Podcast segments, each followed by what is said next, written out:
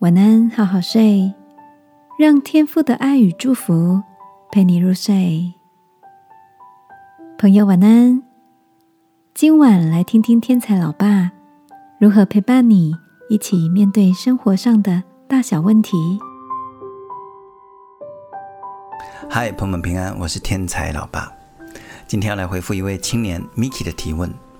他说他没有幽默感，也常常讲错话。那在公司里面人缘不好，怎么办？Miki 啊，我能感觉你是一个善良而诚恳的人，而且你很愿意跟大家一起经营那个工作的氛围，这是很好的特质。那我也建议你，其实可以先把心情放轻松，因为跟同事有良好的互动，它不是一种考试，而是一种长期彼此信任的结果。其实我年轻的时候也有这样的困扰，哎，我在唱片公司里面工作，歌手跟同事有很多啊，都是很有趣的人。我记得我很羡慕有一位化妆师大哥，他真的是很风趣、很幽默，有他在的场合，就大家都很欢乐。所以那时候我就立志也要成为一个幽默的人，所以我开始做笔记，听到什么笑话好笑，我就记下来。准备适当的时候也要露一手，表现一下。有一次同事聚餐，我想到一个黄色笑话，我就把它讲出来了。哇，在场的男生女生都很尴尬，那我也很丢脸，真的很想找一个洞钻进去。就是那种你想讨大家开心，结果弄巧成拙的那种丢脸羞愧，我真的是经历过。后来有一次，我接受一个训练课程，里面就有为我们做性格评测。他讲到说，人有很多种特质，这几种特质啊，会组成各种不同的人。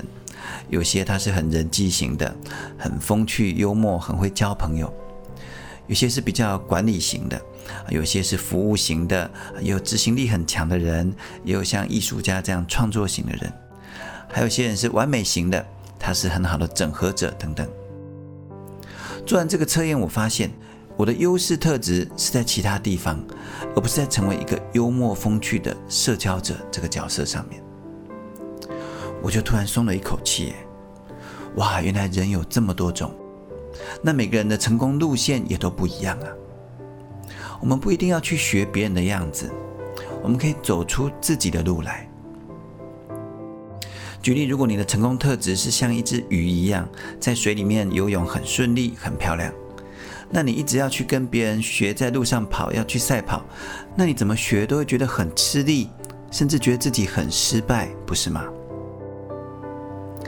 在我认识上帝之后，我更明白这个道理。我发现上帝创造每个人的优势特质，他的可爱之处都是不一样的。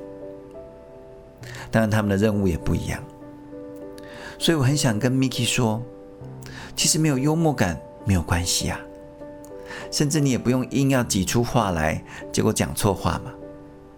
你可以找到你的优势所在，尤其在工作场合里面，我们可以把专业先锻炼好，成为一位可靠的队友，然后每次球传到你这边的时候，你可以很好的再传出去，或者是直接得分。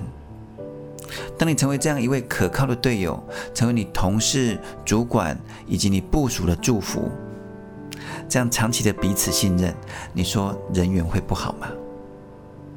祝福你，我们来祷告。亲爱的天父，谢谢你创造我们每个人都有独特的优势以及可爱的地方。主啊。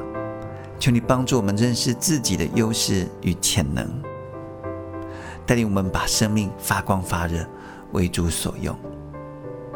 感谢主，奉耶稣基督的名祷告，阿门。